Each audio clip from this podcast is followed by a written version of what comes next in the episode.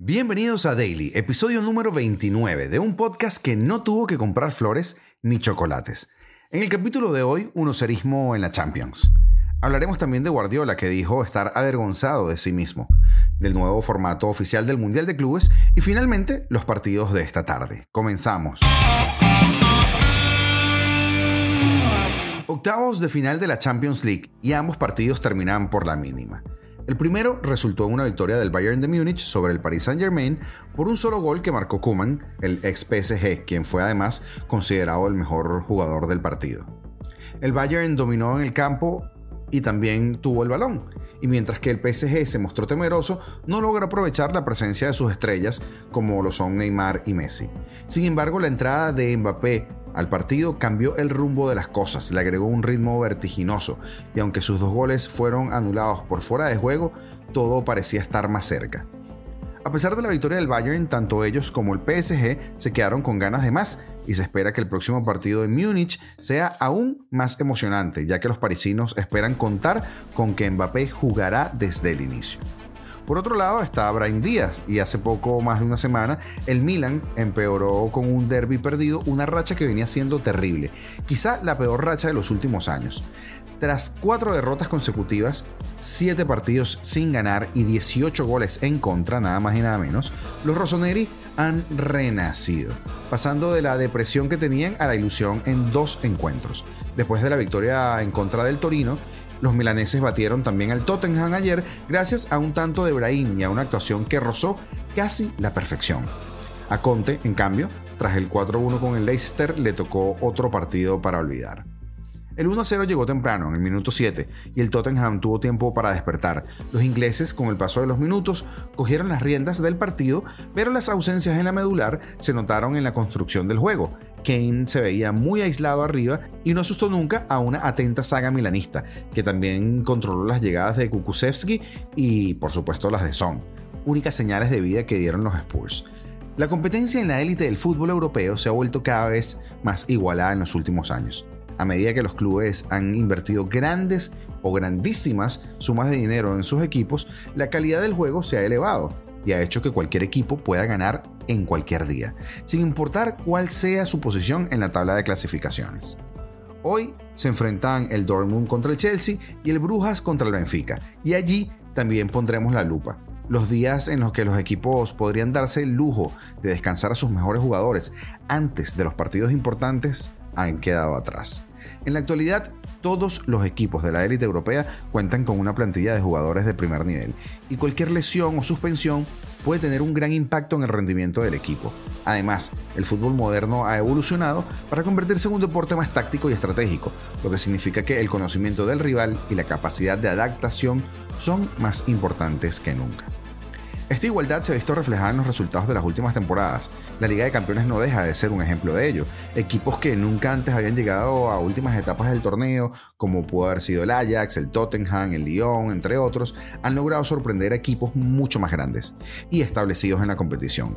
Incluso equipos que tradicionalmente han dominado la competición, como lo ha sido el Bayern de Múnich o el Barcelona, han tenido dificultades en los últimos años para mantener su dominio. Esta igualdad hace que la competición sea un poco más emocionante y atractiva para los espectadores. Se torna divertida porque hay un cierto punto de incertidumbre.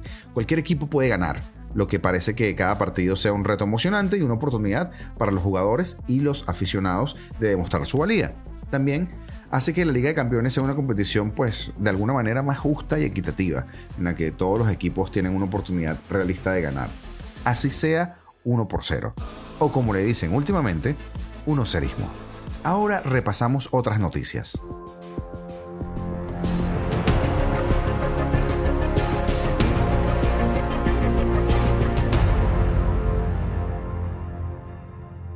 Pep Guardiola habló en la previa del choque de mañana ante el líder, el Arsenal de Mikel Arteta.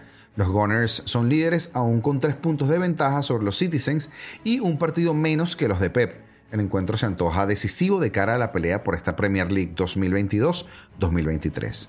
Pero Guardiola arrancó diciendo, pido disculpas a Steven Gerrard por mis comentarios innecesarios y estúpidos que dije la última vez sobre él. Estoy avergonzado de mí mismo, porque no se lo merece. Así comenzó la rueda de prensa Guardiola, que se disculpó sobre lo que dijo acerca de Gerard hace unos días bromeando sobre aquel resbalón que le costó una liga al Liverpool. Y añade, él sabe cuánto lo admiro, a él y a su carrera. Me avergüenzo de mí mismo porque no se lo merece. No representé bien a mi club. Adicionalmente también dijo, me disculpé con él, refiriéndose a Steven Gerrard, en privado, pero como el comentario fue público, mi disculpa también debe ser pública. Lo siento mucho por él, su esposa y su familia. Y de esta manera quiso comenzar el técnico una rueda de prensa previa a un partido tan pero tan importante. Aunque para ser honestos, y esto es una opinión muy muy personal, eh, se sintió un poco fingido también. Además, Pep había hablado del Arsenal, su próximo rival en la Premier. Hasta ahora son el mejor equipo de la Premier. Sabemos que será un partido duro desde hace semanas. Será una gran batalla. En lo referente al momento del City, matiza ante los que opinan que el club de Manchester vive una especie de montaña rusa. No creo que hace una semana estuviéramos fuera de forma y ahora estamos de vuelta. Cada partido es diferente. Puedes jugar bien y ganar. Y todo es perfecto, pero mañana puedes perder. Hay muchos partidos por jugarse. Mañana es importante, todo el mundo lo sabe. Tengo la sensación de que pueden pasar muchas cosas. Mañana puede ayudarnos a estar más cerca, pero hay muchos partidos, muchos. El técnico ha sabido gestionar una serie de malos resultados para volver a la lucha con el equipo de Arteta, que parecía pues por supuesto intratable. Abro comillas. Escucha, después del Arsenal en la FA Cup, hubo esta unión. Los chicos son seres humanos increíbles. No tengo quejas. Todos cometemos errores, yo el primero. El humor es bueno. Muy, muy bueno desde hace muchos años. A veces hay que ajustar pequeñas cosas para entender las cosas de otra manera. Estamos encantados de estar juntos. El técnico ha querido esquivar la pregunta referente a si el VAR está participando demasiado en la pelea por el título. A lo que él contestó, no sé. Sé que hay mucho VAR en los últimos días, me lo dijo la gente, pero no lo sé.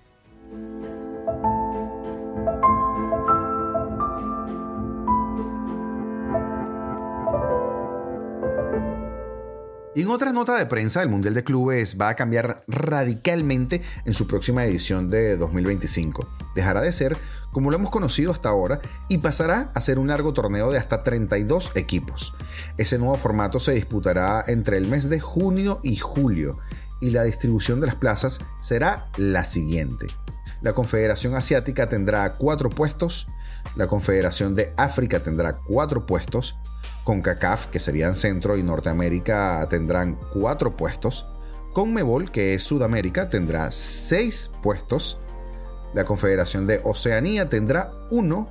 La UEFA finalmente tendrá 12 y la última plaza será para la sede del torneo. Quedan por conocerse cuáles serán los criterios para asignar esas plazas. En el caso de Europa, por ejemplo, cuántos equipos saldrán de la Champions League, cuántos saldrán de la Europa League o incluso cuántos saldrían de la Conference League para llegar hasta esas plazas disponibles, 12 para ser exactos.